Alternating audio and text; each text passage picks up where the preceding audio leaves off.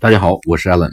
我们今天讲如何表达经过啊，用一个词啊，就 go by，或者说是 pass by 都可以啊。用 pass by 比较多一些，比较顺顺口啊。举个例子啊，你经过朋友办公室楼下，你可以给打个电话说：“Hey Jack，I'm passing by your company building。”我经过你们公司楼下啊。你经过一个女朋友楼下啊，可以打个电话给她说：“Hey Nancy，I'm passing。” By your apartment，用 pass by，I'm passing by somewhere，表达我正在经过某个地方。